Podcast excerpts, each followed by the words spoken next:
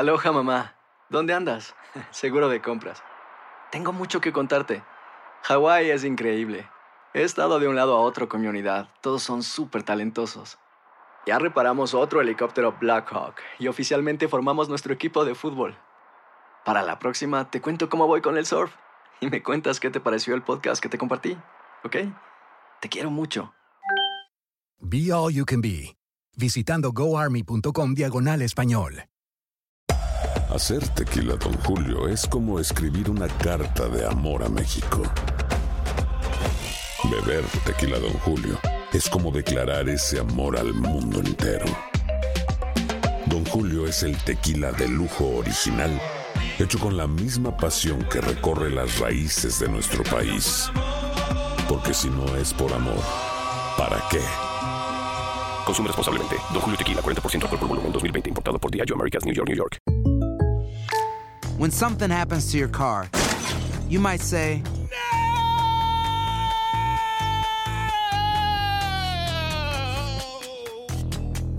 My car. but what you really need to say is something that can actually help. Like a good neighbor, State Farm is there. And just like that, State Farm is there to help you file your claim right on the State Farm mobile app. So just remember, like a good neighbor, State Farm is there. State Farm, Bloomington, Illinois. Boost Mobile tiene una gran oferta para que aproveches tu reembolso de impuestos al máximo y te mantengas conectado. Al cambiarte a Boost, recibe un 50% de descuento en tu primer mes de datos ilimitados. O, con un plan ilimitado de 40 dólares, llévate un Samsung Galaxy A15 5G por $39.99. Obtén los mejores teléfonos en las redes 5G más grandes del país. Con Boost Mobile, cambiarse es fácil. Solo visita boostmobile.com. Boost Mobile, sin miedo al éxito. Para clientes nuevos y solamente en línea, requiere AroPay. 50% de descuento en el primer mes requiere un plan de 25 dólares al mes. Aplican otras restricciones. Visita El siguiente podcast es una presentación exclusiva de Euforia On Demand. En principio, yo creo que debemos poner en- en el tope de la información uno de los temas que más ha sido tendencia en las redes sociales es el equipo de seguridad de Donald Trump que evalúa construir una red 5G en Estados Unidos como medida contra el espionaje chino. ¿De qué trata todo esto, Fernando? Bueno, eso es una de las medidas eh, que ha causado muchísima polémica, puesto que lo que plantea el gobierno sería tomar el control federal eh, de alguna de las ah, redes de comunicación, en este caso una red eh, prácticamente celular de otro nivel. Recordemos que la mayoría de los teléfonos actualmente usan 4G, eh, que podría obviamente tener una mayor vigilancia. Eso eh, puede tener eh, eh, motivos bastante interesantes y, y entendibles para seguir evitando espionaje de otros países, específicamente China, en este caso, como tú lo dices. Pero también crea la preocupación, la alerta de, de- de grupos ah, de derechos civiles y de derechos de privacidad eh, que ven también eh, que hay una intromisión federal. También recordemos que este es una, un gobierno republicano que trata de- de en generalmente la política republicana es que haya la menos intromisión del gobierno posible en muchas de las actividades de los ciudadanos estadounidenses y que y que el gobierno federal tome el control de una red eh, telefónica celular eh, bueno también pone en alerta a muchos republicanos que no van a querer este sistema. Vamos a ver cómo se desarrolla esto todavía. Esta historia recién se está desarrollando y estamos empezando a conocer los detalles pero falta mucho todavía por tejer en este tema Fernando, un abrazo para ti. ¿Y qué, qué es lo que está pasando en Suiza en este fondo de Davos?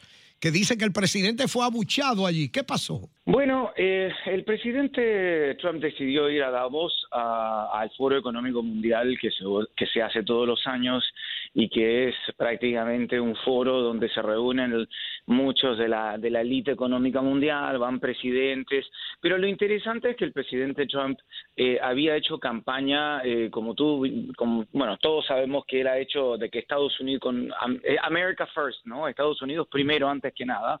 Y eh, con una plataforma electoral eh, bastante populista y nacionalista, impulsada por su ahora ex asesor Steve Bannon, eh, quien odiaba, simplemente odiaba esta, este foro eh, y este tipo de, de- reuniones donde que los consideraba elitistas y Trump un poco durante su campaña repitió este mismo mensaje.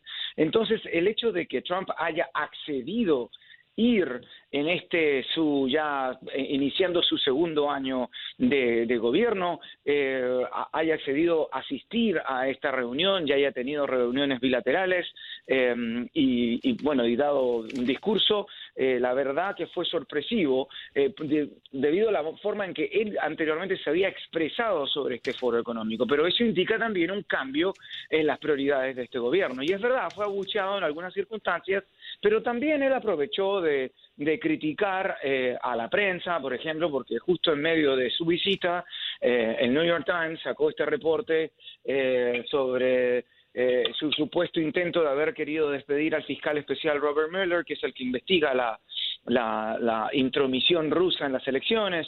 En fin, eh, él fue, yo creo que para él al final ha terminado siendo un, un viaje positivo, no, no, no creo que le afecte en su imagen con su base, eh, pero de todas maneras es un cambio en lo que él mismo, ah, en lo que había sido su discurso electoral, de que a él no le gustan ese tipo de de reuniones y porque las encuentra lo que ellos llaman globalistas y lo que él quiere es un discurso nacionalista y lo repitió nuevamente eh, ahí en Suiza. Fernando, eh, no es un secreto que para, para Estados Unidos en los últimos meses se ha visto muy tocado con temas como el TPS, Dreamers, DACA, en fin. Hoy se espera la, la propuesta por parte de- de- del gobierno de un proyecto eh, de reforma migratoria. ¿Qué, ¿Qué está en el aire en este momento? ¿De qué se está hablando? ¿Cuál es la expectativa?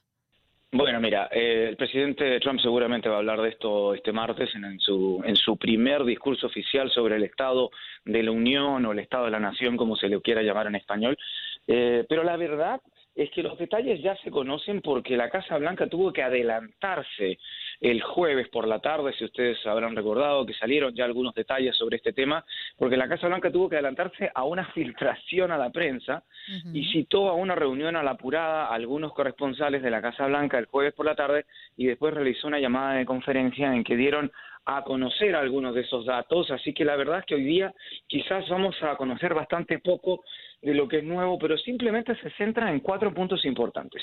Eh, lo principal y que fue la gran sorpresa fue la digamos, una generosa oferta de legalización para Dreamers, a casi 2 millones de Dreamers, 1.8 millones específicamente, lo que es un, un número más amplio de lo que se había discutido eh, anteriormente, con un camino a la ciudadanía de entre 10 a 12 años.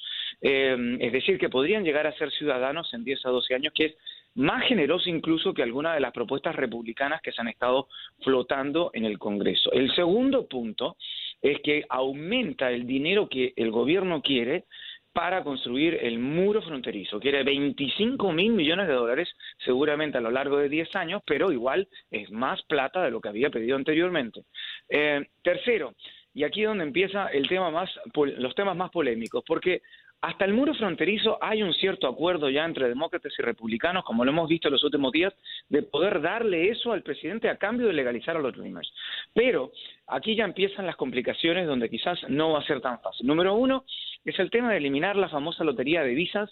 Eh, recordemos que esta se ha visto, no es la primera vez, en los 90 y en los 2000 también se quiso, se quiso eh, eliminar. Eh, es una lotería de visas que da 50 mil eh, eh, visas de residencia permanente a muchos países. En América Latina hay muchos países que están excluidos, como México, Colombia, Perú, por ejemplo, El Salvador, porque tienen muchos inmigrantes acá, pero beneficia a países de otras partes. Y lo otro, lo más, más controversial, es eliminar lo que los republicanos llaman migración en cadena y los demócratas en general llaman reunificación familiar. Es decir, que los estadounidenses, los ciudadanos estadounidenses, solo podrían patrocinar para, para una tarjeta verde de residencia solo a sus esposas o hijos menores de edad.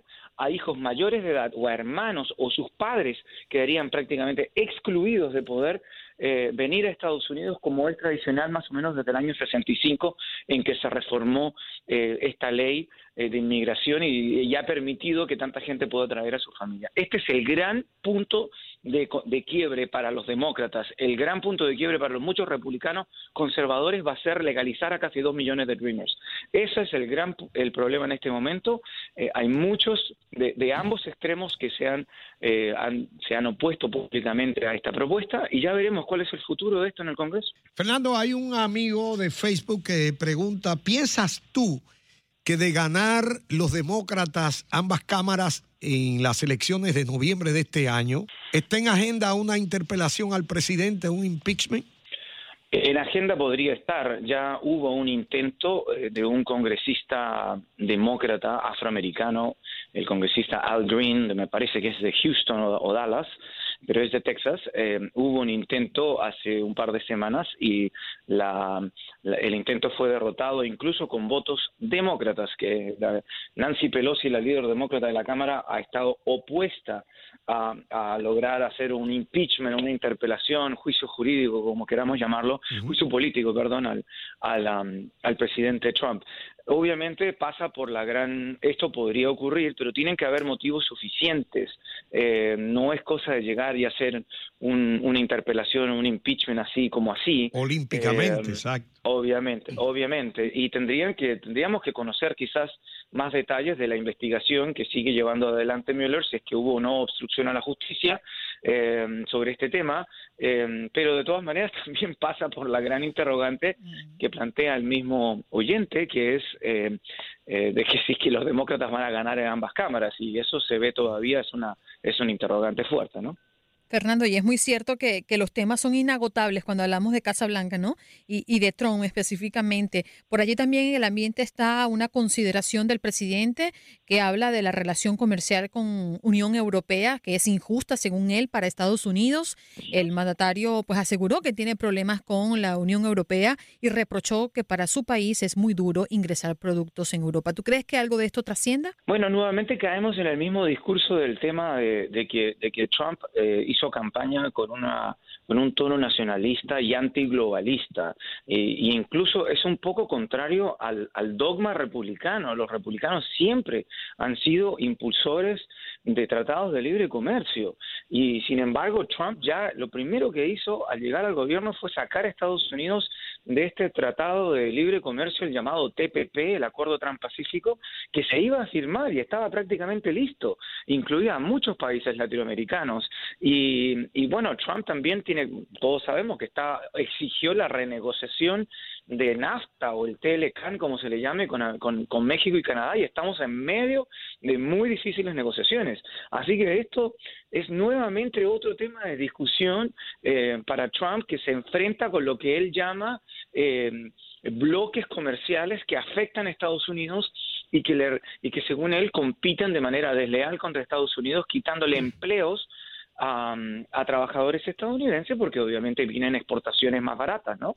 Pero recordemos que también esto va, esto, esto fluye de las dos maneras. También la gente puede, hay empresas estadounidenses que exportan a estos países. Obviamente un conflicto económico ahora con otro bloque como la Unión Europea eh, generaría muchos, eh, mucho revuelo, obviamente.